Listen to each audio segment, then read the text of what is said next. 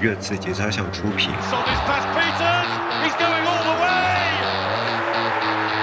我觉得穆里尼奥就像林志玲。开始做宝可梦了，有些人。早知道可以这么低的话，我要美国足球干什么呀？一档关于各自的原创音频节目。各自聊点啥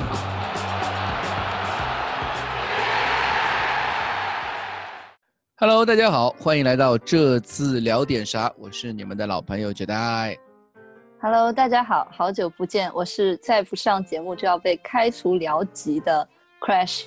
嗯，欢迎 Crash，大家好，我是蛋蛋。呃，今天我是来抱上节目大腿的人。腾讯节目，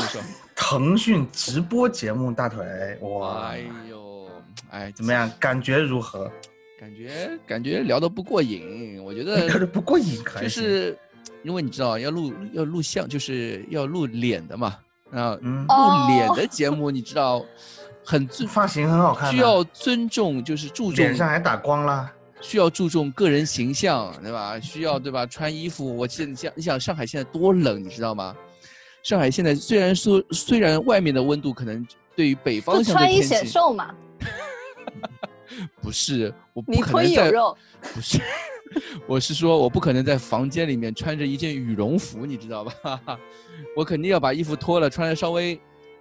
干净一点，或者说对吧？又不可能穿着睡衣穿。我现在上海在家里都要穿老棉袄的，你知道吗？很冷的。穿个那个球衣套卫衣嘛，跟那个龟子一样。哎，不够不够不够！上海房间里多冷，你可能没有在哎，但你在南京待过，其实感觉差不多的呀。哎，我不怕冷的，你不要跟我讲这种事。而且空调也没有什么感觉，真的就。哎，回到那个腾讯节目，其实就是一档孙兴民的采访。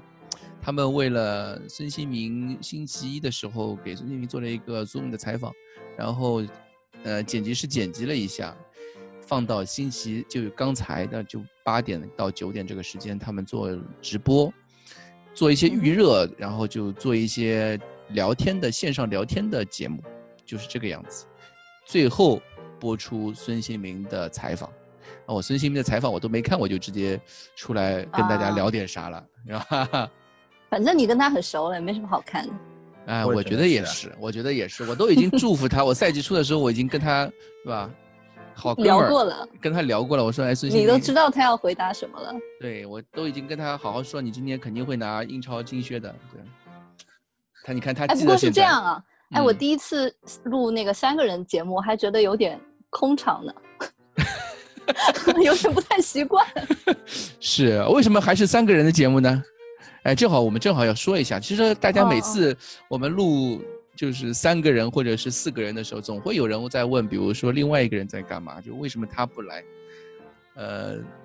然后那另外一个可能是很多的就不同的人。对对对，嗯，最近比如说像库里老师，他他们学校在，他要参加一些教学竞赛，所以他每天晚上都熬到深夜。甚至熬到第二天，就是比如说熬到凌晨四五点钟，还在做教案、做课件，对，就而且是备好多课。他好像竞赛是要备五五节课到二十节课这个样子。哎，优秀男青年。啊，是是优秀大好青年，是是这个样子。但需要背负很大的工作压力，对，所以库里老师非常的忙碌。另外一个像老金的话。老金嘛，一如既往的忙，一如既往的忙。你可以从他的出勤率就能知道老金在平时是多么忙碌的一个人，也可以想到我们聊点啥，能让老金偶尔能露个脸，已经是一个，呃，是一件非常非常赏光的一件事情了。对的，莫大的荣幸，莫大的荣幸，是的，一个如此优秀的男人，对吧？如此幽默的男人，可以抽时间来到我们节目，我感到非常荣幸。那我也很期待，呃，老金。下一次来到聊点啥，对吧？跟我们讲一讲他最近看房的故事。嗯，你也是。啊，我是说你优秀，不是说你看房。对不起。哎，我还在想，我怎么可我怎么可能去看房呢？呃，呃，我们就讲今天早上的比赛吧。今天早上热刺终于结束了十一场联赛不败。呃，继揭幕战。终于说的你多期待一样。那也不能说期待吧，我只是 废话，怎么可能说期待呢？对啊，我是在那种，嗯，这个叫？略显无奈，但是心里面可能还是接受得来。就是这么一个战战兢兢吧。我觉得这个可能就最近，不管是打水晶宫，或者之前一些打一些弱队，或者说，嗯，连番对阵强队之后，呃，我会感觉有一些，嗯，我怎么一直在松了一口气吧。啊，松了一口气哈，就这个球队还是回到了成为一个 成为了一个像像一点正常了一点的样子，就 back to the earth 那个感觉吧，就是啊，是是就接地气，挺好的。我有一点这样的感觉。赛后穆里尼奥说，也今天我日报也写嘛，就是今天嗯也是赛后穆里尼奥说的，他他在先后接受 BBC 呃的电台、BBC 的 MOTD 节目，然后接受 Amazon 的电视采访，以及嗯、呃在赛后的发布会上，四个不同的场合都说了媒体面前，嗯对不同的媒体面前都说了热刺是更好的球队，呃，但是比赛输了，呃，你们对于这个更好的球队输了，这个这这个结论你们有什么看法呢？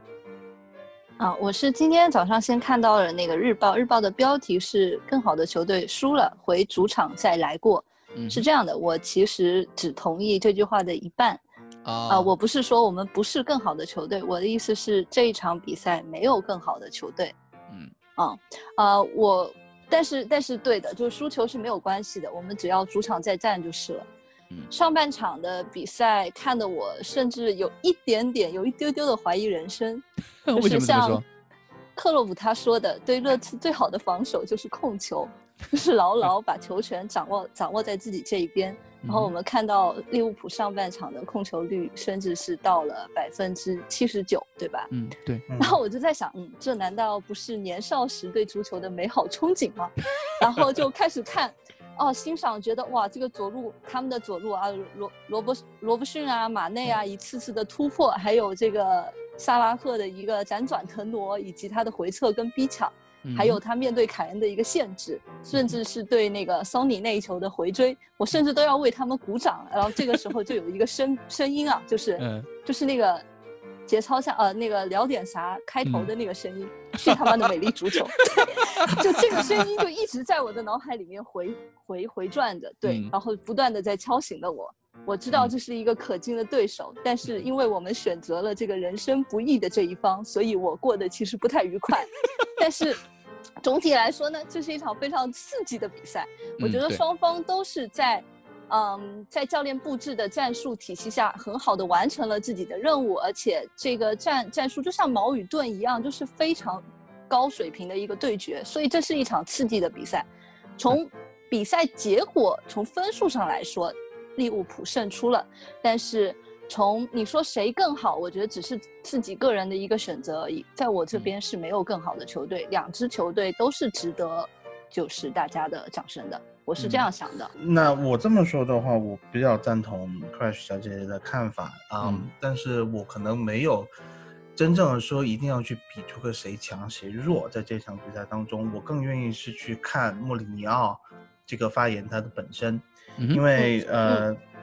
最重要的一点啊，我觉得今天这一期节目，我想说的很多内容可能都跟穆里尼奥有关系，哦这是应广大球迷的呼吁，因为我们前面几期吹点啥一直都在吹，很多人都说吹穆里尼奥的内容太少了，吹少了是吗？嗯，吹少了。但嗯我是这么觉得的，一个球队的表现，他的每一个球员能够落到自己的位置上，完成自己的本职工作，很出色的展现出了，呃，一些去他妈的美丽足球，对吧？嗯呃，用自己的行动去诠释小姐姐的这句 slogan，嗯，嗯，那这已经是对穆里尼奥最大的肯定，甚至是对穆里尼奥最大的吹捧了。啊、那么今天我首先吹穆里尼奥的一点是他这个发言，我个人认为是去帮助球员去对减压，解压，去对去帮助球迷舒缓一下自己心里心里面这种呃，郁闷，我觉得是这样，因为我看这场比赛之前，我其实已经做好准备，这场比赛是要输球的。啊，我心理建设做的，我觉得是做的不错的。但是，这就是足球的一个非常奇妙的地方。当你看过这样一场比赛，在最后一刻被绝杀，而且是用定位球绝杀的方式的时候，你会觉得不服气，你会觉得不舒服，你会把之前所有心理建设做的再好，都会被肯定那个费尔米诺那一记头球就给砸了个粉碎。我也是花了大概可能。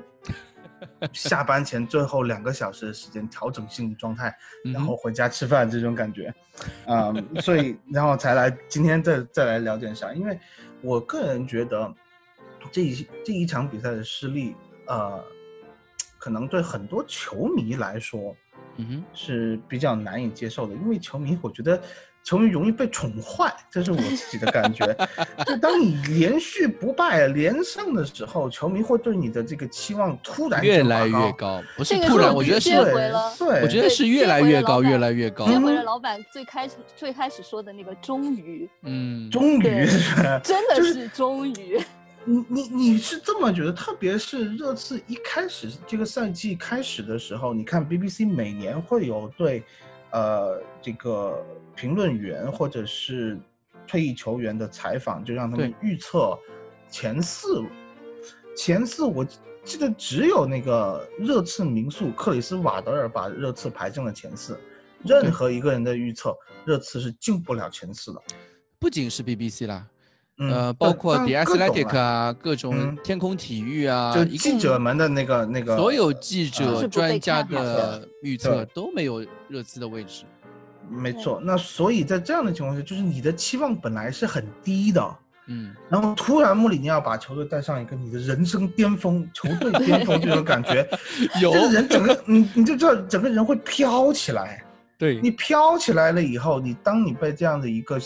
一一场输球就飘起来以后，我是这么想的。有很多人认为我们就是要赢赢利物浦这场比赛，赢了就能够决定本赛季夺冠的走向啊！我都震惊了，我是我就这种感觉。才十二轮，才十三轮，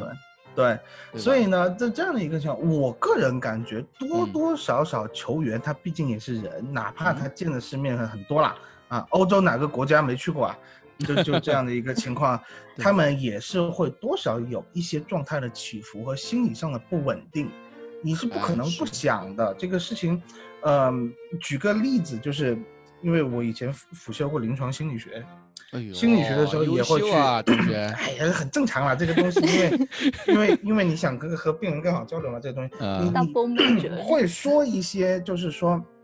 嗯，你要去看肢体语言，看这个眼神。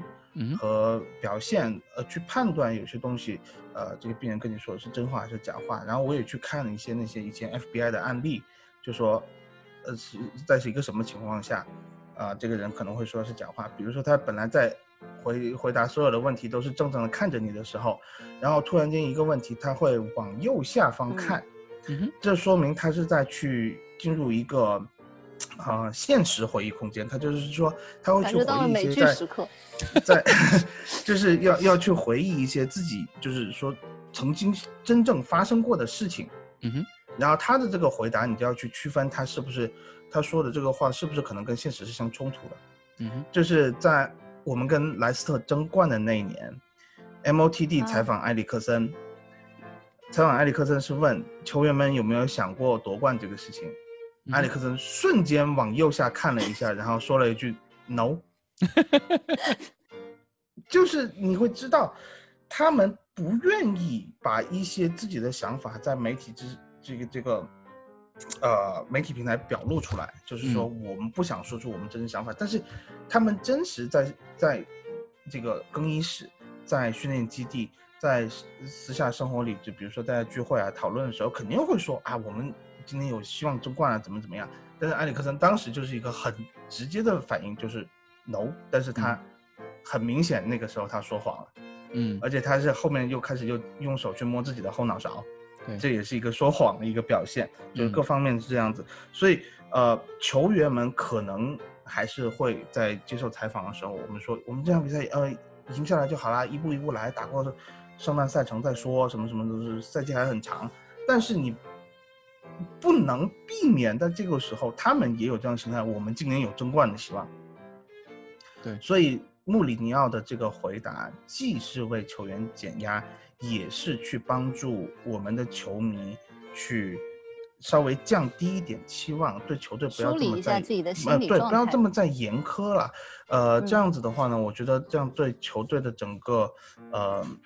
未来还有舆论环境的舆论环境啊，还有队内的这个情绪，在这个圣诞赛程还没有打完的情况下，是能够帮助球队更好的调整回一个比较好的状态。所以在这里，我必须说要称赞一下穆里尼奥这个吸引敌方火力的这个能力，永远能为球队站出来，这是一个非常非常优秀的教练的品质。就是在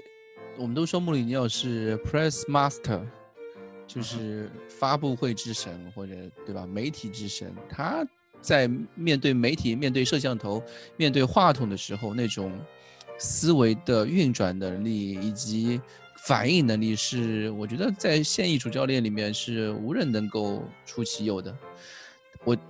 包括之前他说的小马驹啊，或者说这个这场比赛赛后的一些一些强调的东西，我觉得都是在为球队。我刚刚蛋总说的这个，我觉得都说的 OK 啊，但是我我觉得更想说的，它是一种对球队的在这条不好意思，在这条方向上的一个认可吧。就是球队现在在转型，或者说在我们说在对球穆里尼奥这个战术体系一些培养或者什么。或者说外在面对外界对这个战术体系的一个抨击、啊，对，尤其是外界的一些攻击，一些球，不管是专家也好，不管是呃对方的中立球迷，或者是比赛评论员等等等等，各方面的抨击的时候，穆里尼奥是始终坚持自己的战术打法，以及在各种环境下都会去表达出他的这套体系是我觉得是没非常充满信心的，同时又在给球队是减压的这样的一个洗脑呀，这就是对，这也是一种 很洗脑的过程。我觉得我自己已经很成功的被洗脑了。对穆里尼奥洗脑了。我不知道球队球员们对就是穆里尼奥的一个反应如如何，但是我能看到这场比赛球队对穆里尼奥的这个战套这套信任这套战术打法的执行的之坚决，因为我可以嗯看到。我其实我是觉得这场比赛穆里尼奥是，就我觉得穆里尼奥说的热刺是更好的球队，我觉得是这这句话在我看来是对的。为什么这么说呢？我们在赛前的时候，哦不是在这次聊点啥？我们在之前录的时候我就说，有这场比赛，热刺的 xG 是领先的，就是而且是最近遥遥领先。最近五轮比赛以来，最近就从一一比零打赢西布朗到现在，中间经历了比如说，呃，阿森纳啊，呃，曼城啊，切尔西啊，对吧？然后上轮水晶宫啊，到现在利物浦，这场比赛是那么多场比赛里面 X 热刺的 xG 最高的一场，嗯，说明球队确实是有不，并不是说是靠不像利物浦那样是靠射门次数来堆积 xG 的，而是真正的是有威胁的进攻的。在赛后的 OPTA 的统计里面，big chance 就绝佳机会这个统计里面，热刺是实打实的四次绝佳机会，而利物浦在这个数据的统计上面是零。所以我会觉得这场比赛，就像穆里尼奥说的，球队是输的，可能是在运气上面，或者是在一些机会的把握能力上，确实做的不不如对手，或者说不像，不是人人都是孙兴民这种世界第一枪管子的能力吧。我只能这样嗯说，我们只有一个孙兴民，只有一个凯恩。但即便是凯恩这样的球员，在下半场那么好，可能是我们全场最好的机会的那个那个小禁区头球，而且是无人盯防的头球的情况下，一个反弹球把球顶高了。所以我觉得，怎么说呢？球迷应该输得起，我觉得球球员首先是输得起，球队是输得起的。那我们球员也应该去，球迷也应该去，在这样一场比赛之后能够输得起，能够接受这样的失败。我们相信球队可以 move on，可以继续成长起来的嘛，对吧？嗯，我觉得是这样，就是老板你举了两个数据嘛，然后嗯。第一个数据其实是跟热刺自己做了一个对比，你并没有是去跟利物浦做对比，对。对嗯对。对，然后第二个数据就是绝对机会 XG 的数据啊、可能要这个是跟利物浦做了一个对比，可但是可能要回到一下蛋总上一上一期节目讲到了，如果我们光看数据，嗯哼这样这样一个 想法，对我我并不是要反驳你啊，我、嗯我刚才也讲了，我觉得是没有更好的球队，只是你自己的一个选择和你的一个出发点。但是我自己个人的想法是，我想结合一下，就是包括上一轮被水晶宫几乎算是绝平的那场比赛，嗯对，总结起来呢，我认为我们就是八个字：力不从心，技不如啊人。是然后技不如人这一边，感觉主要是我还是觉得在技这一点上，利物浦球员的技术发挥是超过我们的。但是这个原因呢，是来自于我们的赛程实在是太没有人性了。对，然后也是这八个字导致了我们在两场比赛都一直被对方的节奏，算是被对方的节奏牵着鼻子踢，然后就情况变得愈演愈烈，我们的球员身体就更加的累，心理嗯压力也更大。在这样一个赛程底下呢，呃，我首先其实我还是想，因为我很久没有来节目了，然后我还是想表扬一下场上场下的所有球员，包括我们的教练团队。我觉得每一个人其实都很尽力，嗯哼做到了身体力行，而且态度端正，真的是就是赢就一起狂，输就一起扛，对吧？对啊、然后我们的教练就是像刚刚才蛋总说的，我也我也注意到这个，就是我我非常欣赏穆里尼奥，他非常爱护我们这支球队，因为他在拿到最佳教练后，第一反应也是把荣誉分享给整个团队，然后包括现在这个情况，在连续两场过程和结果可能都不如我们最开始预期的那样，大部分人的一个预期的那样一个赛后啊，也没有看到任何不和谐的因素。嗯呃，穆里尼奥依旧是在媒体面前选择了护犊子，在水晶宫的时候他护护了洛里，然后在利物浦这场之后呢，他又护了全队，包括他还去和克洛泽拌嘴。嗯，但是我觉得最重要，对，呃，不好意思，克洛 克洛普 拌嘴，嗯对。嗯然后最重要的，我就是想说，我们力不从心，技不如人的主要原因是赛程，赛程，嗯，让我们的球员做不到自己想要做的事情，发挥不出我们应该理想中的一个状态。比如说，在对水晶宫的时候，我们是想攻出去的，但是我们真的做不到。对嗯对所以我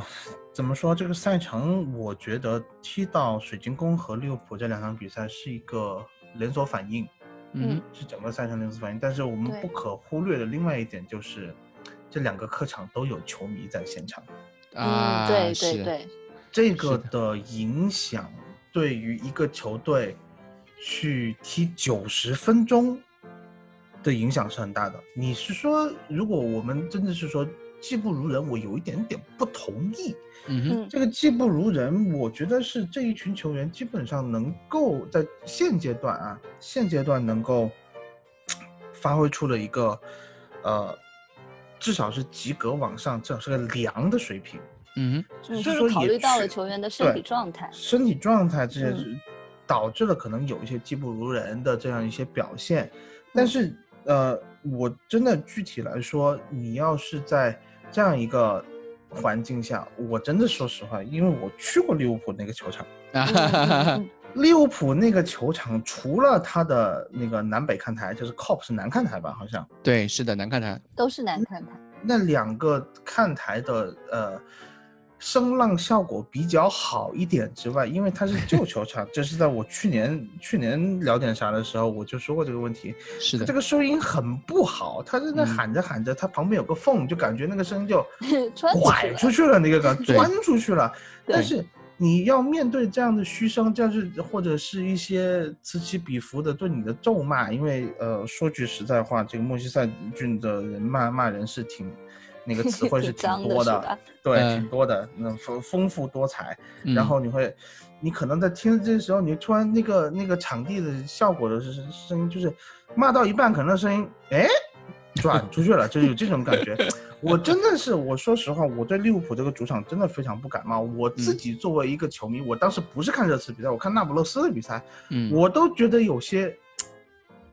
不舒服，我不想去嗯用恶心这个词啊，但是我觉得那个嗯场地氛围真的是很难受。嗯你要想想，在场上的球员面对这样的一个场地环境条件，那个他的那个座椅啊，那个看台的那个构造，看上去也是比较简陋的了。在这样的情况下，我觉得是挺影响踢球的心情的。别说踢球了，其实我们在视频前面听到的呃就也很不习惯了，对，跟就是我们之前空场比赛，对吧？对对对，跟空场比赛的感觉都很不一样，而且你要想，大家都已经很很很习惯于空场比赛，去客场的时候没有压力这么大，这也是我们这个赛季第一次客场输球，我们客场拿的分比主场还多，这个赛季。对，第一次吧，那对第一次对对对就第一次嗯。丢呃第一次失分，那对。你你在这样的情况下，真的是我觉得这个啊、场地啊，当然我我我我在这里没有对利物浦球队或者是利物浦球迷有任何不敬的意思，因为毕竟本人看球的场地也不多，除了托特纳姆热刺足球场、温布利大球场，就还剩下我国长沙贺龙体育场了，就没有，就基本上没有。当然还有还有我们老家南宁的人民公园体育场，那根本就不叫体育场的一个球场。看过球之外，真的没有看过什么现代化的足球场了啊、但是我说一句实话，我自己的个人感受是，呃，嗯利物浦的安菲尔德还不如贺龙体育场。所以在这样的情况下，我我我为这一群球员在连续这么高压作战，我们已经连续五轮是踢非常重要的比赛了。嗯，都是，打非常难缠的对手。我们甚至有人被毒奶过，说说过我们这个呃成绩啊水分很大啊，很大，啊，对吧？就是看我们打完嗯魔鬼赛程以后，我们大概排在一个什么样的位置。那我们现在我我是这么觉得，我们十五轮呃嗯呃五轮比赛能拿十五分的情况，我们现在拿了八分，这嗯八分里面有呃客场打切尔西和客场打利物浦。这意味着什么呢？这意味着我们在下半赛季的时候，可以把这个就对决就搬回我们主场了。嗯哼，这个对决我们并没有很伤，这两场对决并没有很伤。那在这样的情况下，我觉得是完全可以接受。唯一可能就大家觉得难受一点的，就是水晶宫那场球没有水晶宫那场拿下。对对，但是还是说回这个问题，呃，没有了自己球队球迷的支持，当你面对两千名敌对球迷死忠的时候，这个压力是比之前满场还要大的。我就真的是说实话，就对在你们自己也走过那个水晶宫的那个呃萨尔赫斯特，对，你们走过去的时候，你因为那天，哎，那天为什么是你们，不是我们吗？我没去啊，我没去哦，嘛。对他那天不在，哦他那天哦不在那天，我本来要赶飞机的，后来发生了什么事情以后哦我们再说嘛，哦对吧？那你晚上才来的。对对，你们你们去塞尔赫斯的时候正好在打切尔西，你们就录了一段小视频，对对对对，我这个小对对对小的，真的是你在小视频里面，你就能够感受到整个他这种伦敦小球会他的这个球迷的忠诚度和他的投入程度，他的这个震撼力是真的，有时候大球队无无可比拟的。对，是的，所以我我真的说，说实话，我很心疼我们的球员打了这两场非常难打的客场比赛，这是他们在呃大概多少个月啊？五月份、四月份到现在，七应该是八个月的时间，对吧？啊，对，七八个月的时间，第一次去打有球迷的客场，就要面对一个这样全新的环境，对于他们来说，能够应对到现在这个程度，我觉得，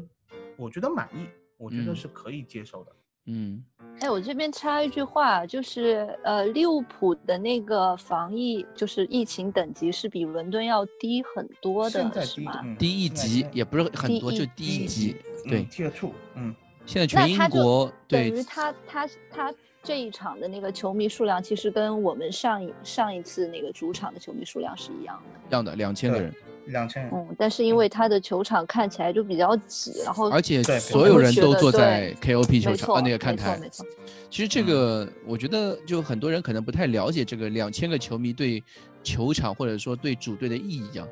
我记第一上周啊是再往前一周，我们北伦敦德比那一期的时候，北伦敦德比那一期之后，本本来老金要来节目的，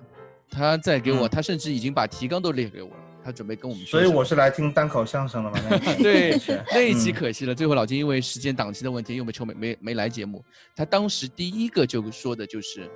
这两千个球迷对于现场的就对主队的支持程度是无与伦比的。因为我们其实我们就是可能没概念哈。没这个概念啊，因为我们之前之前空场的时候，你在看比赛的时候会有那个转播方的那个放音乐，配音配音对配音对对，现场嗯配音那种那种声音，就是没有这种感受，你知道吧？但是当有了两千名，你知道这两千名球迷是不是普通球迷啊？这两千名可是精英中的精英，始终那。怎么还被混进了奸细呢？偶尔是总归你不能 真的是，气这个是死我了！两千名，这两千名球迷可是精英中的精英，是死忠中的死忠。他们的嗯战斗力基本上就相当于每次英超客场，小。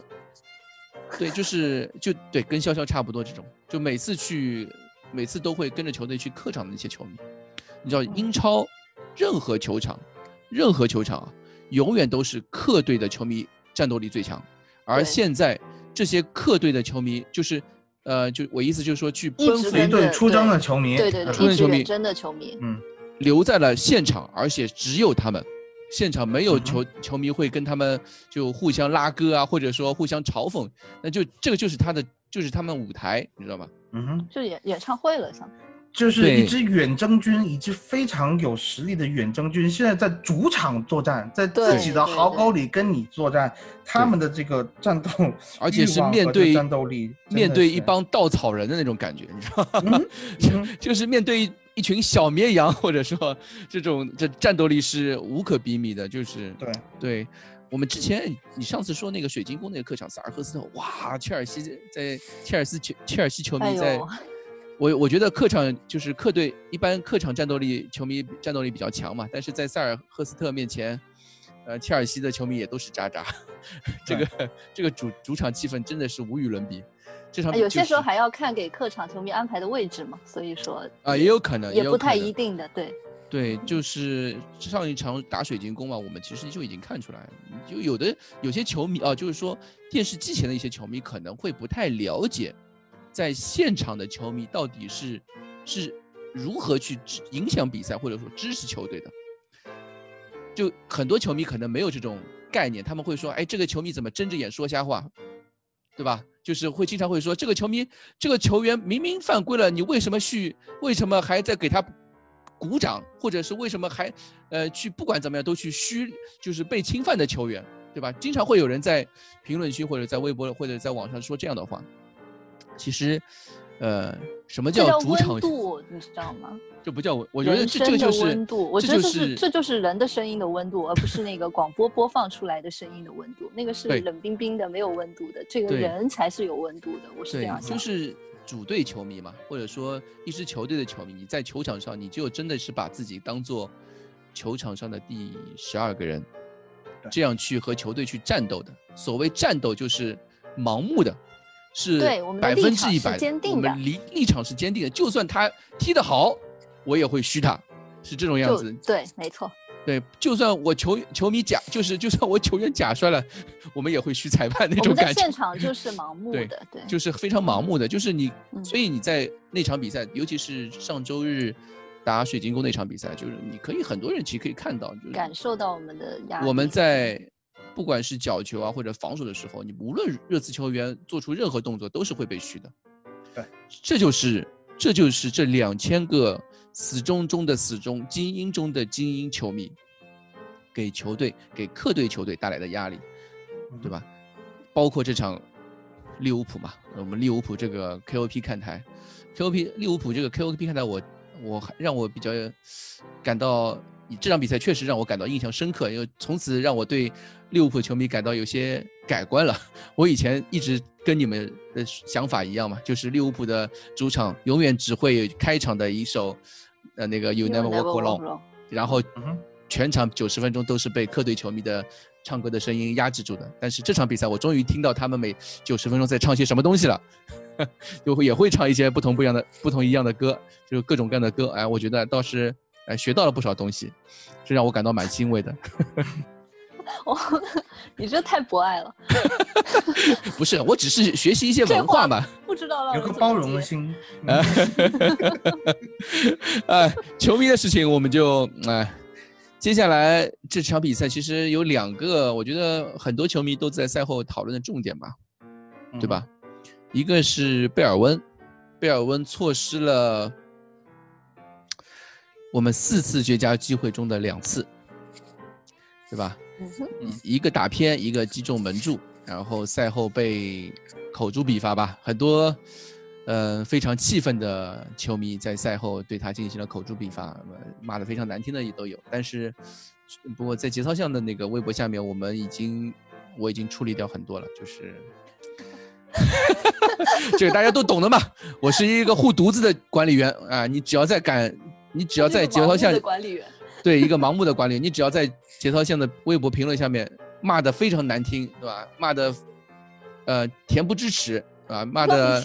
骂你 YW，我都会一律的呃黑名单处理的。是的，呃，你们怎么看呢？贝尔温这两这个，我可以说是这是两场比赛都可以都可以聊一下吧。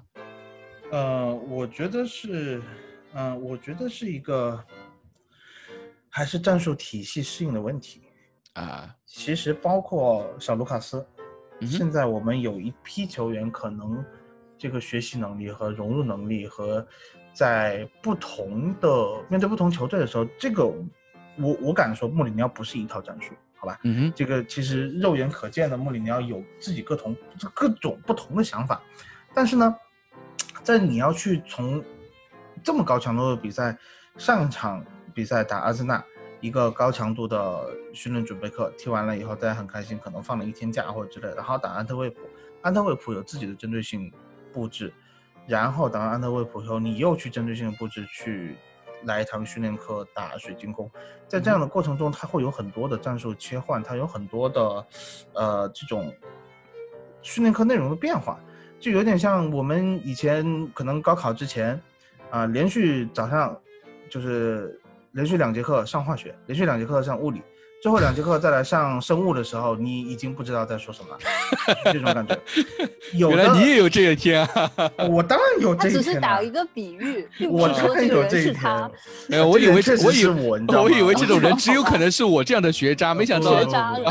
你们这样优秀的才子也会有这样的时时候。嗯嗯，就是有一些球员他会。学习或者转变的能力比较快，还有一还有一种可能就是说他的任务比较简单，啊，对你比如说，我个人认为孙兴民的任务相对于贝尔温来说简单一些，他在进攻端或者就是说他进攻端的这个责任，穆里尼奥给他安排的很多，所以他每一场比赛的这个变化，每场训练课的针对性安排，我认为会比贝尔温比卢卡斯要少。嗯，少一些，让就可甚至就可以说，呃，穆里尼奥说，我让你孙兴民去做你最擅长的事情就可以了。这是对，呃，任何一个球队对自己明星球员的照顾都是有的。他甚至可以在场上有自己的那种无限开火权、自由开火权这种感觉。那贝尔文就不行，贝尔文他是 打阿森纳的时候就会安排你去用身体去怼布莱林，你用身体去贴死蒂尔尼。好，是这样的情况。到去打那个曼城水晶宫的时候，水晶宫到打水晶宫的时候，水晶宫是那个克莱因和范阿尔霍特，嗯，呃，这样的球员你要去怎么样贴底线？你要去想办法爆边传中或者怎么怎么样，把球回防的时候，对，回防的时候不用回这么深，因为他们的两个边后卫可能压不了这么高。好了，他有很多很多调整。好，打利物浦又是一套调整，对，打利物浦的调整在于我们基本上贴的是一个四四二。对，他在上半场让西索科打的是右边前卫，贝尔温打的左边前卫。下半场贝尔温又换去一个又有点像，稍稍有一点点又收回来了，四二三幺又收回去。对，或者他或者就是说孙兴民和凯恩回回撤，让他前插。所以我个人认为，我们丢给贝尔温的信息是最多的，这是我自己感觉的，我的一个猜测啊，他给的这个。这个信息给贝尔温最多了以后，贝尔温的这个小脑瓜子可能处理起来有点难。对，在这样的情况下，就是在考虑到我们的体能，我个人认为这一场比赛打利物浦打到八十分钟以后，我们基本上这个体能就是已经是稀烂的状态，完全拉垮，跑不动了，跑不动对了。是呃，还有还有就是补充一下，我本来说今天这场这场比赛，呃，这一期节目是不回应任何 球迷是吧？球迷在微博或者微信的这个留言呢，但是我在这里啊，实实在忍不住我要说一句，有人喷穆里尼奥，你不能在收官阶段下孙兴民，下孙兴民必输或者必被绝杀 或者必被逼平，孙兴民已经跑不动了。孙兴民在跑不动的情况下，一孙兴民可能受伤，二孙兴民在场上那个情况，他在场上也会被绝杀的。就是这个，这这这个不是风水的问题，有些东西它它必须要调整的。嗯啊，那在这样的情况下，贝尔温连续的作战，包括打安特卫普那一场比赛，他打了四十五分钟。我个人认为，打水晶宫这场比赛是一个转折点，因为呢，水晶宫这场比赛，我原来以为穆里尼奥上打安特卫普，最后让主力啊打了嗯半场甚至三十分钟，这样大概一个时间，对是希望在打水晶宫的时候早早把这场比赛收割了，啊下半场上替补。啊，对六十五、六十八分钟左右开始上替补，把主力换下去保护主力。结果没想到，没想到都打水伤了这场球没打好啊！大家可能就没打好了，以后呢，又因为身体状态的情况，没有听好这个布置安排，在做一些安排了以后，这球员没听，或者是说执行不出来，嗯所以呢，我们在打水晶宫的时候，不得不把所有人，就所有主力都留在场上。嗯哼，而利物浦打富勒姆那场球，最后呃什么主力全换下去了那种感觉。嗯对阿诺德六十六分钟下去了，对，对吧？然后萨拉赫好像也下去了，全下了吧？我记得我记得是全下了。就就就主力就下去了，他是有所保留，他有这样的资本，啊、他有这样子的阵容厚度，去也觉得可能拿富勒姆拿个一分也无所谓这样的一个、一个情况，啊、他敢去做这样的调整。我们现在因为还是回到一开始我们说的这个，我们是小球队，我们小马驹，我们要保持这个小马驹争胜的这个心态，要保持一个比较好的状态，那一定是赢球是最大的强心剂。所以呢，嗯穆里尼奥肯定希望赢球，所以我们的这个，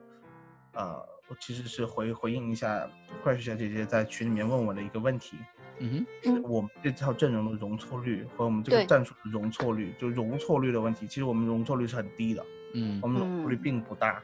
所以在这样的情况下，我觉得水晶宫这场比赛造成了连锁反应，然后贝尔温在这样的情况下，他是在这个连锁反应中，因为他所要担任的战术角色是很重要的，没有一个拉梅拉来跟他进行轮替。如果我说句实话，我们现在有拉梅拉，这两场比赛可能都拿得下来，嗯，不可能 都可能拿得下来。呃，所以我说一句实话，贝尔温饱受诟病，有道理，可以可以是不是我们不是完全说球员不可以被指责，球员不可以被说，这这这是可以说的，因为他确实有一些细节的把控上踢不好，踢得不好这是事实，就像就像你就还是回到高考的问题，你你这月考考得非常糟，你这物理考得非常不好，被老师拿出来说。你你说老师，我平常作业已经做得很努力了，你看我的作业都是按时交的，而且都是 A，但是我就是考了一个不及格，在月考的时候，你能怎么说呢？就就老师只能对着你月考的时候说，嗯他可能就会去质质疑你，那你的作业是不是抄的呀？是同样的一个道理，就是这样一个感觉。所以呢，呃，所以我觉得，呃，可以有一定的指责，有一定的批评，但是你要真的是上升到直接就有一些言论，我觉得是，呃，是是太太过了。要给这些球员熟悉阵容、熟悉战术和更加适应自己角色，特别是在高强度比赛中适应自己比赛嗯角色的一些时间，就是我觉嗯得是可以有这样的容错率，在给球员的容错率是要有的。对，就是我非常同意戴总说的，呃，说的这个观点。然后我是想稍微补充一下，就是为什么呃我们的球迷能被能一直会盯着就是贝尔温的这个，嗯其实确实啊，我们要承认他是有不足的地方，他没有做得更好。但是为什么这一个不足和更好就这样被放大了？呃，很大一个原因也是因为我们的一个战术体系。刚才就是蛋总也说了容错率的问题，就是容错率的问题，我觉得是这样，就是我们的阵容的容错率是低的，但是我们的防守球员或者说我们的那些工具人球员，其实踢起来他的任务是相对更，呃，集中或者说更易理解，你就只要专注那几几件事情就好了。包括我们的防守，其实都是有层次感的，嗯，都是有协防在帮助的。可是我们的进攻球员的压力会非常的大大，对，因为我们的球权本来就不多，对吧？那嗯好不容易有这么一两个机会了，呃，你没有抓住，那自然是要被骂的。你说，哪 怕我们有拉梅拉，是吧？对那如果拉梅拉有一次机会没有把握住，拉梅拉别的表现都非常的好，那他照样还是要被也要被大家去骂的。对对对，也是一样的，对。然后另外，蛋总刚才举举了那个例子，就是其实就跟那个月考例子是一样的，嗯就是老师就是穆里尼奥，他是看得到你平时的作业的，但是球迷他是那个可能是看不到的年段长，他就只看得到你月考月考的那一张，对啊那一张。年段长这个名词我已经好久好久没听到过了，突 然好熟悉的感觉。教育局局长嘛，对吧这个年段长，对，嗯，有球迷嘛，就只能嗯看到你、呃考试出来上面的那一个成绩。是的，然后回到说，呃，因为我我其实还蛮想讲一下，呃，我们打利物浦这场的那个战术安排的，就是嗯，开刚开场的时候，其实挺挺有挺有意思的一点，就觉得我我觉得我们阵型，你看看一个人就行了，就看西索科，看他怎么啊站。嗯就很有意思，因为一开场的时候，我有在群里面说，我说啊，西索科压得很上，然后压得很右边，然后老板就说，因为我们踢四四二嘛，对吧？嗯，对，然后我当我我的想法就是，我们摆出这样一个阵型的初衷，嗯，可能有有几点啊，就是可能我们会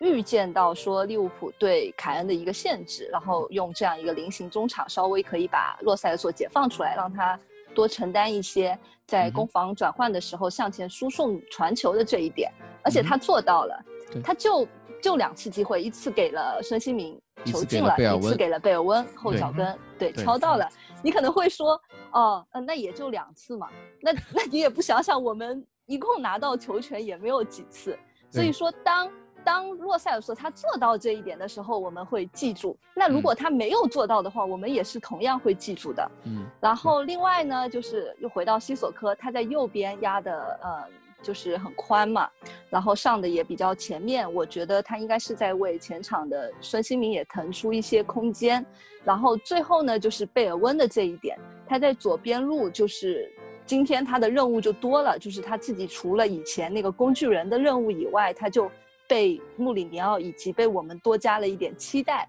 我们嗯希望说呢，他在边路就是本戴维斯在攻攻呃进攻能力上这边我们知道的嘛，不是嗯很强嘛，所以希望贝尔温能够呃承担出这一个边路的机会，但是可很可惜他没有把握住。然后呃，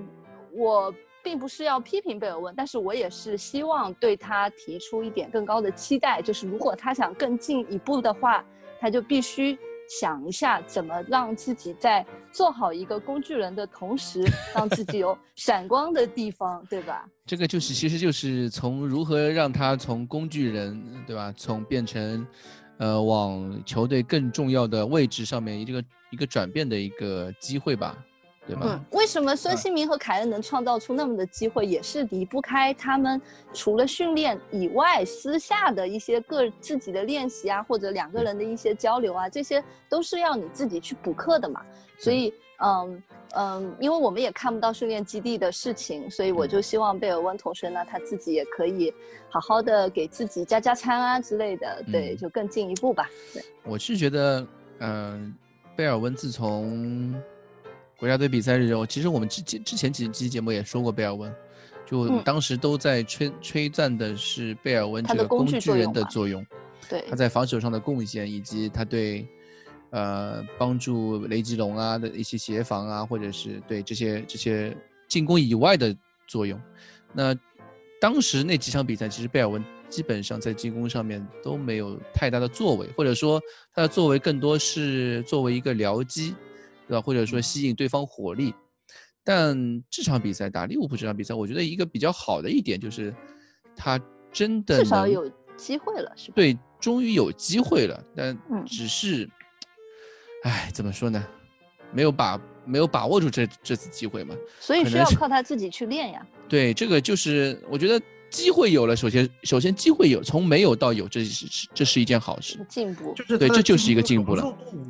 就增加了，他融入进了这个体系，他能在防守上出现，他也能在进攻最有威胁的地方出现，这是一个可喜的方面。，对对，但是接下来就最后那一步，那如果把这些机会给完成掉，这是贝尔文最后需要完成的那一步。其实我们在安菲尔德这个球场啊，我大家有的时候会说，就是赛后对贝尔文的批评非常的难听啊，但其实我们不管是凯恩也好，凯恩很多人可能不知道，他的英超第一百球是一个点球，是对卡利乌斯罚进的。伤停补时的时候，但是很多人都忘记了那场比赛，其实凯恩在可能是二零一七年以后第一次罚丢点球，也是那场比赛，也是面对卡利乌斯。他本他第一次点球本来是可以反超比分的，有可能终结我们在安菲尔德的魔咒的，但是凯恩罚丢了，对吧？像凯恩这样的球员在安菲尔德也有这样的问题。然后之后，比如说像我记得是去年吧，去年就西索科有一次反击，然后被范戴啊克一防二，防一啊防二，对吧？你们啊还记得一次非常经典的嗯反击，是去年还是嗯前年一次？前年呢？前对，然后呃，就是今年吧，今年年初的时候，洛塞洛塞尔索那次赛后，主场，洛主场，嗯，呃，那孙兴民那次是客场吧？洛不对，洛塞尔索那时候好像也是客场吧？是洛塞尔索主场，一啊。月一一月十一号打打那个呃利物浦是主场打最后最后七十五分钟反扑，就是但是确实我们是在呃嗯这种迷信的东西是有一点魔咒的，就是嗯。在安菲尔德表现不太好，就大家都不在那个状态上，可能有点怵或者是怎么样，都会嗯有这样一些心理。但是我觉得这是当热刺已经从一支豪强球队进入到一个争冠球队的时候，必然要面对的一个瓶嗯颈。这是克服。对，这是需要去克服的东西。这是一些强队，它就是你要能够先做到，在一个赛季两回合交锋中，能和这支球队互有胜负。嗯，这是一个非常，就已经是一个非常可喜的局面了。我们现在能够说，比如说我去切尔西多少年没赢球，好，我去把他又逼平了，这就是一个很大的进步。然后我们再回主场再想怎么收拾他，就是这样的一个情况。所以还是回到一开始这这这个我们说的，其实这场比赛有有可能有一些想法，就是把这场比赛的期望我们放得太高了。什么争冠决定性的战役啊，什么呃呃争冠希望就从此没有啦，什么各种，反正赛后我听到过各，我真的是在删评论，在拉黑的时候看到过无数各种各样的言论，但是我觉得其实一场比赛嘛，真的只是一场比赛。我觉得球员首先他们恢复恢复信心的自信的能力肯定是我非常相信的，因为他们都是职业球员。但是我觉得球迷在这个过程当中，嗯、应该能够做到，就是我们应该输得起。嗯，就是我们在输球的时候，我所以说上一场打水晶宫也可以吧，就没有赢球的时候，我们应不应你不可能要求一支球队三十六场、三十八场比赛全赢吧，对吧？我打 FM 都不会这样，我不会因为我输一场比赛我就去 save load 吧，对吧？你总归会要去越会去接受一些比赛输掉或者没有赢球，对吧？这个是一个球迷看球成熟的一个标志。虽然我们会说啊很难过，或者是赛后，哎呦痛心，哎呦痛心疾首啊，但是从你你你可以睡睡一天，或者是上了一天班，过了一天之后，第二天你会再去回想这场比赛，我们觉得球迷就应该会去接受这个过程。你你可以应该或者说应该去承受，愿意承受这个接受这个事实，就是球队不可能永远在赢球。我们需要球队在这个小马驹在奔跑的这个过程当中有一些起伏，球队在成长。这个不是真的说我们是一个赛马，对吧？之所以说小马驹，就是舒心的日子过了个一个月，就还真以为自己是富二代了，我觉得有这种感觉，是吧？对，是我我觉得这个比喻很好，我是有一种有一种对球迷好像是有一种感觉，赛前嗯不管一直都在各种做法，各种做法，我看到赛前球迷群里面各种做法，什么一会儿又在看欧文的啊，一会儿在看什么足球彩经的啊，一会儿又在看呃詹俊嗯的图啊。还有，甚至有些人在博彩里面做一些各种各样的，好的吧？对吧？其实就其实这个事情，我觉得也正常。但是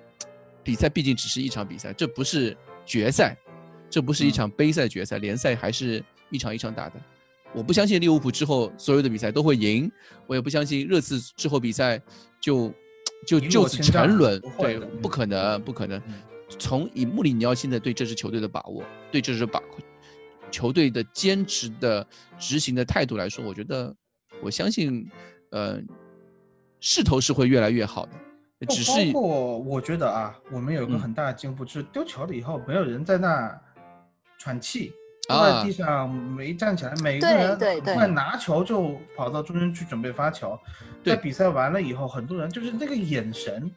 你要看丢球以后的眼神。除了洛里可能有一点点就是怎么回事这个感觉，其他人眼神老父亲永远都是这样。对 非非非常坚毅的眼神，嗯，这一点是过往的热刺可能就是说在最后时刻被绝杀的时候没有的这么一种气质，在但是这场比赛我看到这种气质，我觉得我觉得是可喜的，并没有这么多的失落感。嗯，就是我我我前两天在跟别人说的时候，我觉得就是现在很多球迷可能有一种，就是股民的心态，或者说新手刚入市的股民心态，就是嗯嗯我需要把一只股票所有的波段、所有的涨幅的波段全部，只要它跌了，我肯定卖掉了；只要它涨了，我肯定在吃在吃股中。我需要吃进每一个股票，就是每一个涨幅的小涨幅，每一个凸凹全都要吃进。啊，我觉得现在有一些球迷有这样的心态，但是我们觉得其实对球队来说还是要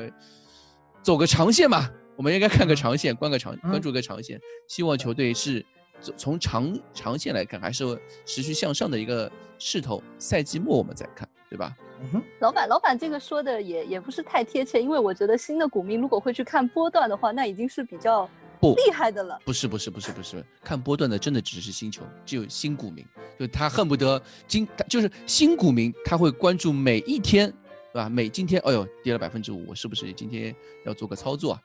就每天都在那边，啊每天都在那边，哎，就是做，用个比较流行的话叫呃，叫什么，做 T，对吧？就每天都在做 T。就是早上卖出，晚上买进，或者早上买进，下午买出，就一只一只股票里面在做反复操作，结果发现赚的钱还不够手续费的呢，知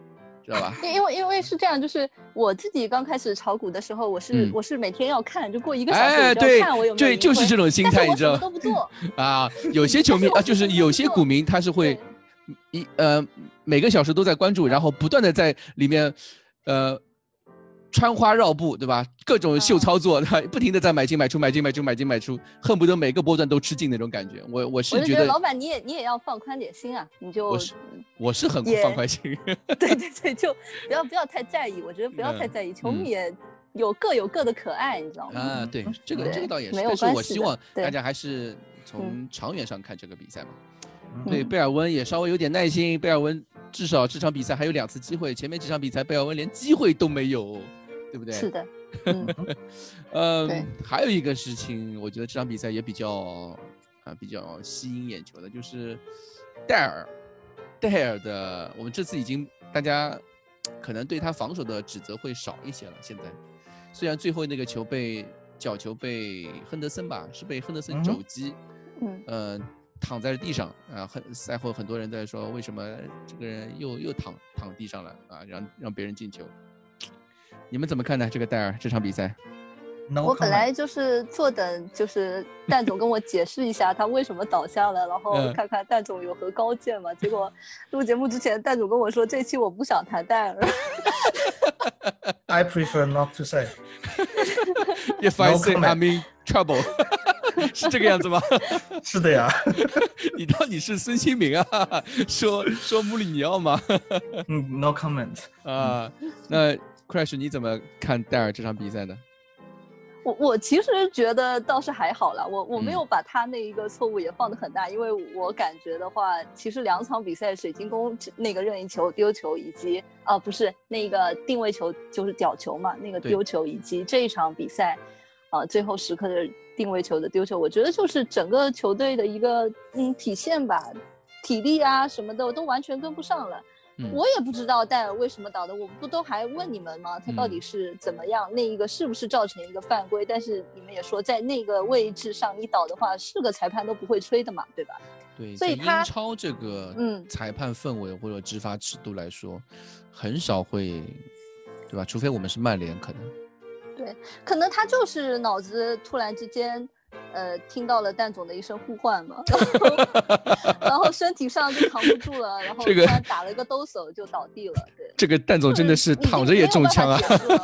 他已经 no comment no comment 了，你都你都把这个锅往身上他身上推，这种感觉。其实这场比赛，我觉得戴尔防守上面其实真的两场比赛吧，就问题真的不是很多。其实对没有的问题赛后的话，其实大家对戴尔的指责可能更多是在出球上面的。嗯嗯，这场比赛出球的话，我让我看一下啊，戴尔之前，呃，我正好在贴了找了一张图，哎，等一下啊，这张图对，这场比赛戴尔的传球成功率是二十四脚传球，命呃传传找到队友是十四脚，传球准确率百分之五十八，这个数字其实乍一看是非常吓人的，对吧？嗯，作为一个后卫来说，这个传球数据是非常吓人的。然后长传是十脚，找到队友是四脚，这个数据也马马虎虎吧，也不能算太差，因为长传嘛，毕竟。嗯，但是赛后我觉得很多球迷会指责戴尔这一点，就可说的能就是长传，对吧？对，但是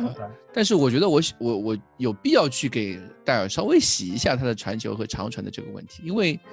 大家可能没有太关注另外后防线上面另外两名球员，一名叫托比，一名一名叫一名叫本戴 本戴维斯。托比这场比赛的传球是二十一脚传球，传到传中了十二脚，他的长传呢是七次，只有一脚找到队友。而本代呢，传球数据更离谱，他是全场只有二十脚传球，其其中只有七脚找到队友，传球成功率百分之三十五，长传是八中一。所以奥利当然是这场比赛，我觉得是发挥比较好的，在他们就传球数据上面是比戴尔稍微好一些，就二十三脚中十五脚，百分之六十五的传球成功率，稍微好一些。那我们先把奥利耶抛开一一边不谈，就是说托比、本代和戴尔，我觉得戴尔是大家专挑戴尔出来指责，我觉得没有什么道理。你们你们觉得呢？这个传球的这个事情，应该有 comment 了是吧？我觉得这个你还应该有一个有一点 comment，再不 comment 我就说不过去了。对啊有个 comment 吧，就是我是这么觉得，两个嗯问题，一个是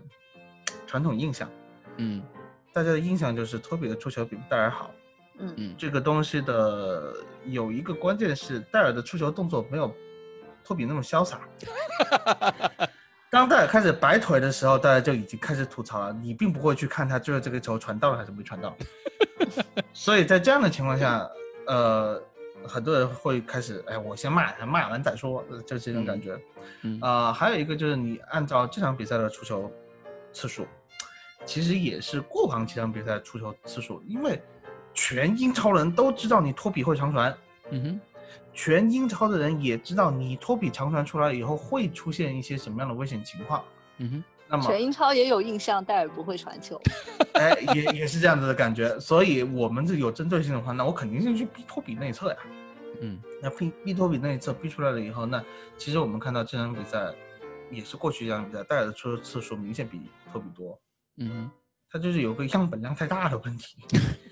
样本量大了以后，以他不是本身，我首先我也要说他的出球并没有托比这么好。如嗯果就是一个毫无防守、毫无压力的情况下，你让两个人起大脚，准确度、球速各方面落点，那肯定托比会更强一些。嗯哼这点是毋庸置疑的。那么在这样的情况下，呃，现在是有压力，有压力了以后呢，戴尔的出球数又更多，在更多情况下，他出的更多，他出错的当然也就会更多。呃，然后呢，我们就会比较容易去看到这样出错的情况，而不去看他传中的情况。嗯，呃，当然也要说，你觉得还主要是这个问题，主要就是它太复杂了，这个东西太复杂了，就是它各方面都有。戴尔本身的这个缺陷在嘛？那肯定在。但是戴尔他这个这个出球，你一定要指望戴尔是一个后场中后卫发牌机吗？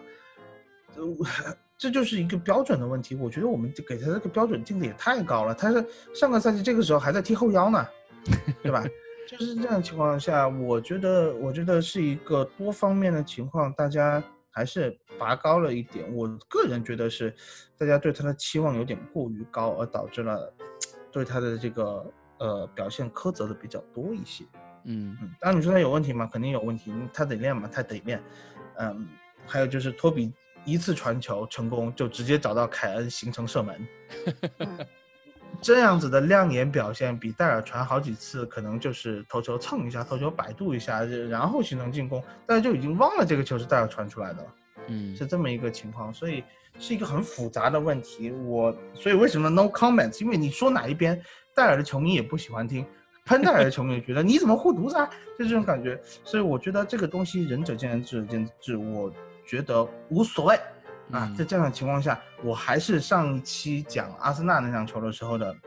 看法，就是现在我们对戴尔的苛责已经是看他的进攻层面，而不是去说他的防守了。防守我觉得这就是一个很大的进步，那就 OK 了。他的本职工作已经完成的情况下，我觉得没有必要去过多的批评的。嗯，对，啊，我觉得球迷看到他传球不行啊，应该也是主要是有几次机会，就是他不是在有人压迫他的一个情况下，而是他有一个。足够的空间，就是我的我自己记忆，我这么说就好像我就是那个印象流一样。但是我确实是，就是以这几场比赛来看的，就是他可能已经压在一个后腰的位置上，就是我们的整体防线是向上了的一个情况下，然后而且他没有任何人对他的一个嗯逼抢，他在一个很轻松舒适的条件下，他一个大脚出去，结果这一个球没有找到任何人。嗯，是这样一个，我觉得造成了一个球迷就是觉得我们的一次机会又被浪费掉了。对，所以还是在攻防转换的时候，就是每因为我们的机会实在是很少，所以每一次机会一旦没有被把握的话，都是会被诟病的。嗯，对对，尤其是容易被放大这个问题，对吧？对，球权一丢你就不舒服嘛，因为你觉得球权好不容易到自己脚下了。对啊。就好不容易防下一个球，对面在那边传了七八小七八十脚球之后，我们好不容易把球权控下，结果又很轻易的丢掉了，所以就很容易对丢掉的那个球员进行了一些指责，对吧？嗯哼，哎，其实我觉得这个，我是这这样觉得，就是我们首先，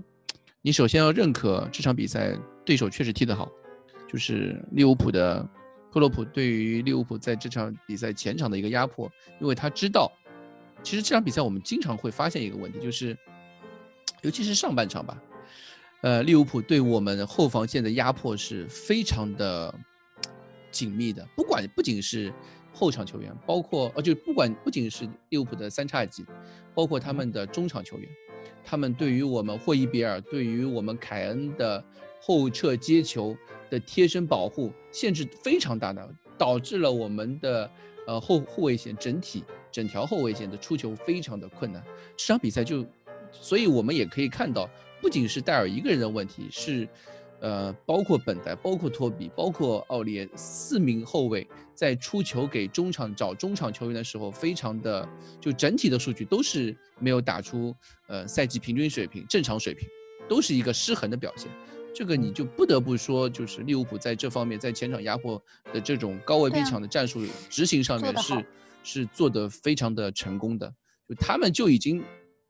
你你说他们就觉得我们热刺在反击上面就打反击能力强，他们是怎么压迫，他们是怎么限制呢？他们就是在第一时间，比以往任何球队都更早的去压迫我们的持球点，去压迫我们的长传出球线路，压迫我们的中场的支点，导致这些球传出去了。支点拿不到，对吧？这这这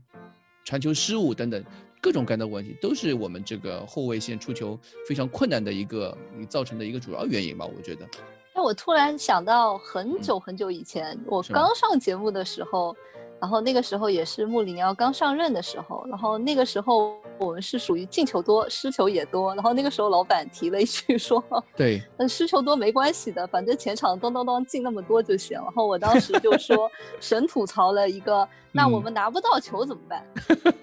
所以说，其实嗯，很多时候就又回到了一个原点吧。对嗯，，然后呃，你刚刚讲到说利物浦针对我们的回防啊，还有什么的，我感觉还还有还有一个地方，就我先说回一下我们那个四四二的阵型啊，就四四二的阵型，我刚才说了几个优势吧，其实就还有一个劣势，就是我们的边路的协防可能或者说。呃，禁区内内部的那个协防就没有之前做的那么有层次感了。然嗯后，但是我这边想要吹一下穆里尼奥的那个改动，就是立马让西索科拉回来，就是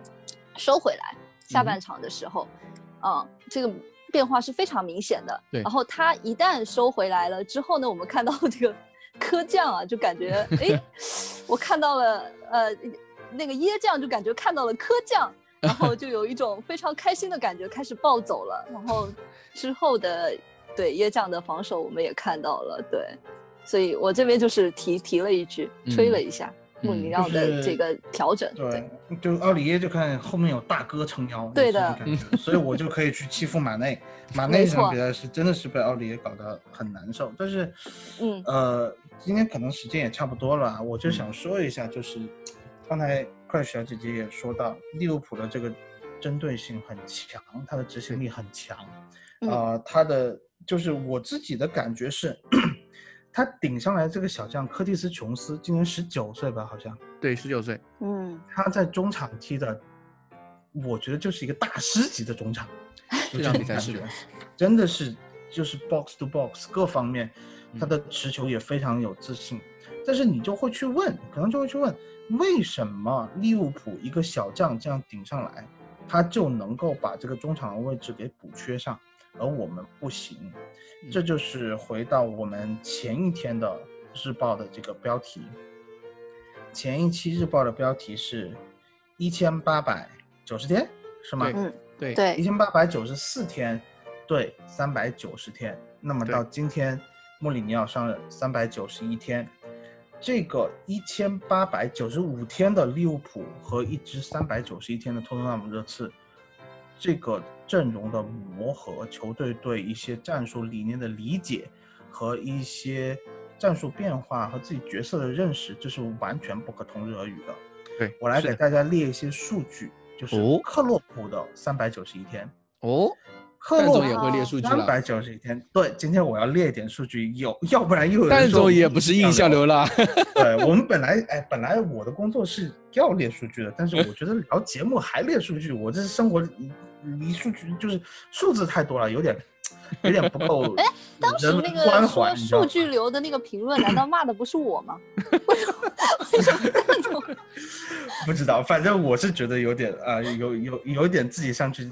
自己上去挡枪，就是克洛普的三百九十一天，克洛普三百九十一天的时候呢，他是这样的，他接手是一五年的十月五号，嗯哼然后到一六年的十一月六号，他三百九十一天的时候正好是没有比赛的，哼，那么离他最近的一场比赛是六比一大胜沃特福德，嗯哼，在这期间，三百九十一天，他打了六十六场的各项正式比赛，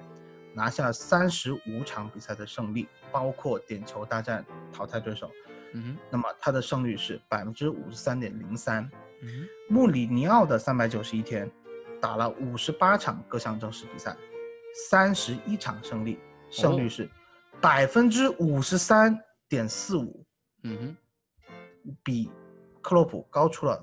零点四个百分点。差不多，对，差不多。那么这个时候我们应该看什么呢？就是对数据有不同的翻译，有自己有不同的认识。我想看到的是，在那样的一个年代的利物浦，在克洛普接手的时候，利物浦排名联赛第十，那个赛季的中排名他们排名联赛第八，第二年是无欧战可打的，没有啊任何欧战的比赛。而我们穆里尼奥上任的时候，我们排名联赛第十二，还是第十四，大概是这样的一个位置，最终排名第六位，拿到了一个欧战的席位，这是靠我们自己的努力踢出来的。对，克洛普的第二个赛季，最终排名第四，四大皆空，什么结果什么冠军都没有拿到。嗯哼，所以呢，那场六比一大胜沃特福德以后，很很巧合的就是那一天的利物浦排名联赛第一，嗯哼，但是那是他们那个赛季的唯一一次榜首，在那之后再也没有排上联赛第一。我自己的理解是，我们也排上过联赛榜首，我们的底子我认为没有当时克洛普接手利物浦的时候这么厚实。嗯哼。当然，利物浦在那个时候的首当时利物浦是什么阵容啊？奇丑无比，我告诉你听 啊，门将。那你为什么说？那你为什么说没有他厚实了只说的？不是首发阵容，首发阵容，不不不，长相可还行，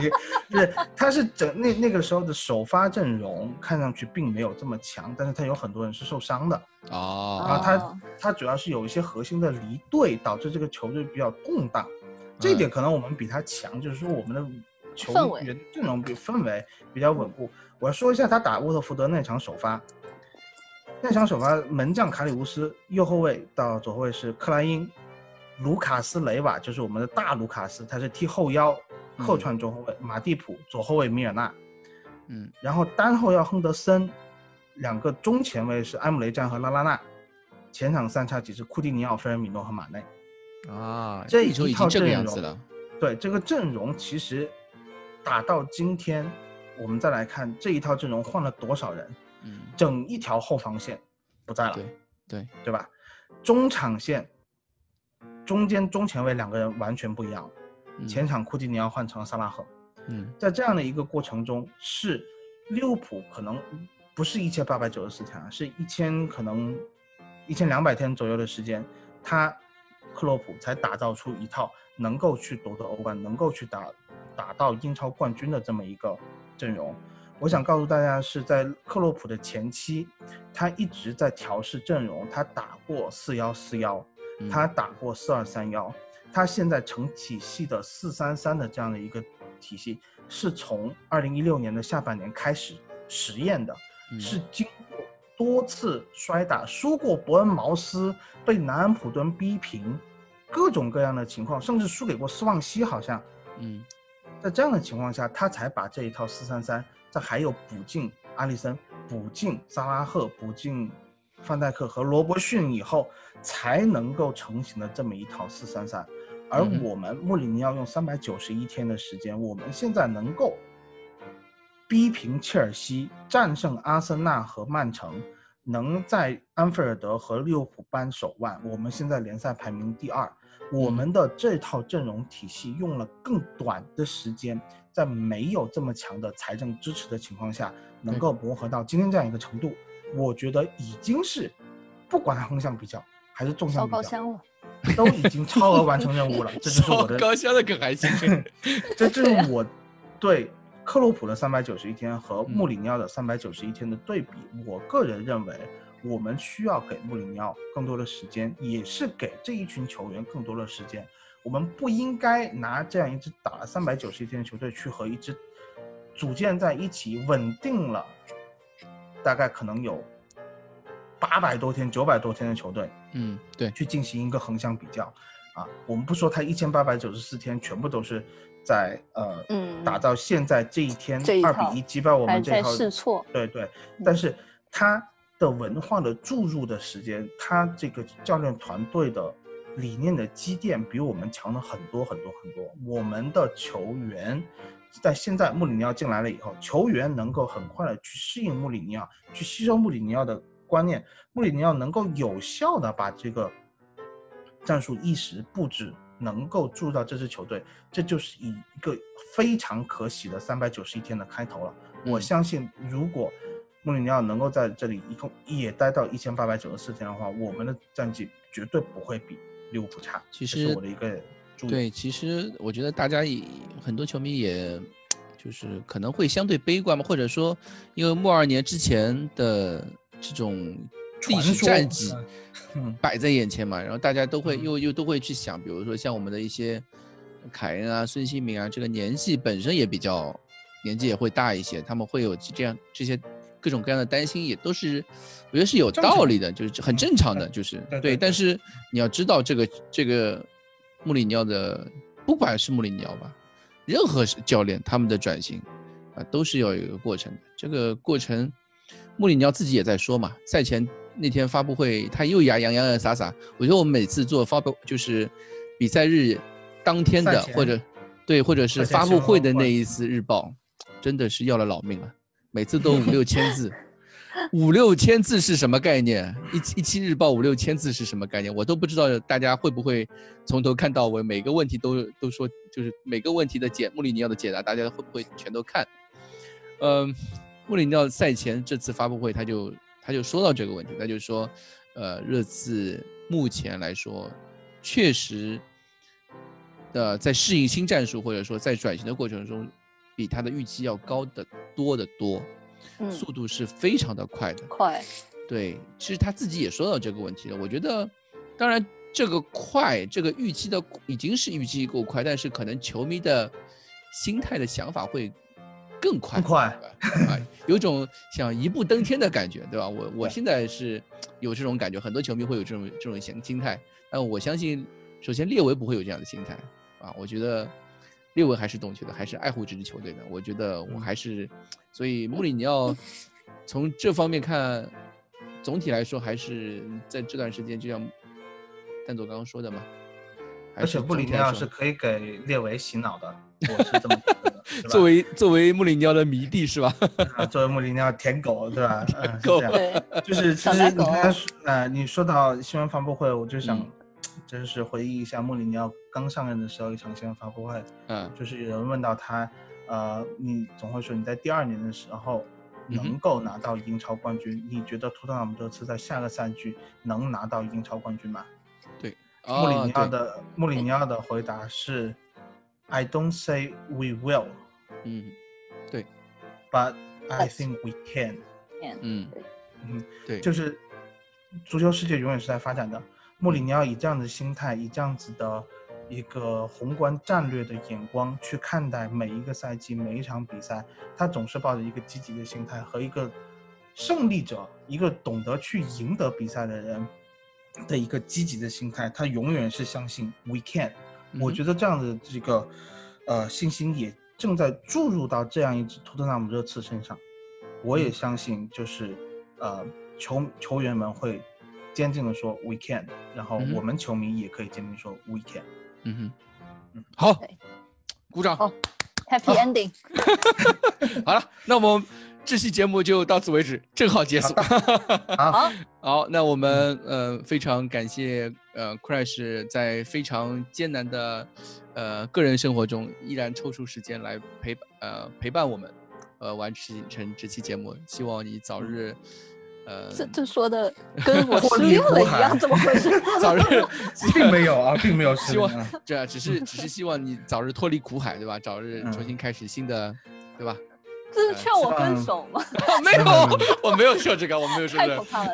没有没有没有没有，工作上还是比较忙一点，对我会尽量的抽点时间来录节目。对对嗯，嗯，然后也就希望大家生活工作都顺顺利利。到年底了，嗯确实不太容易，有些事情。对对对，啊，也感谢蛋总，啊，啊，谢谢一。如既往支持我们聊点啥的广大呃听众们，好吧？啊感谢大家的陪伴我们下次再见了拜拜。拜拜。